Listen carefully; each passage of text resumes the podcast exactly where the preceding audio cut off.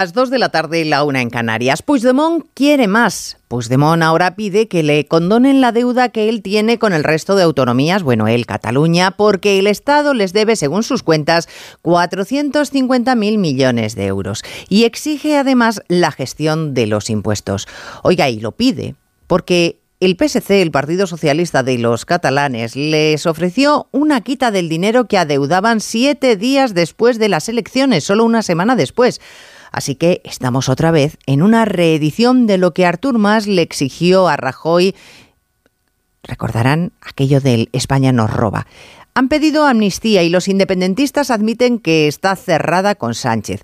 Le exigen el uso de las lenguas en el hemiciclo y Sánchez, para ser más diligente pero menos fiel a la democracia que conocemos, aplica porque sí el cambio normativo sin que éste se debata o se apruebe entenderán que no es descabellado maliciarse, que el próximo paso serán esas concesiones económicas. El próximo paso, que no el último. Onda Cero. Noticias Mediodía. Elena Gijón.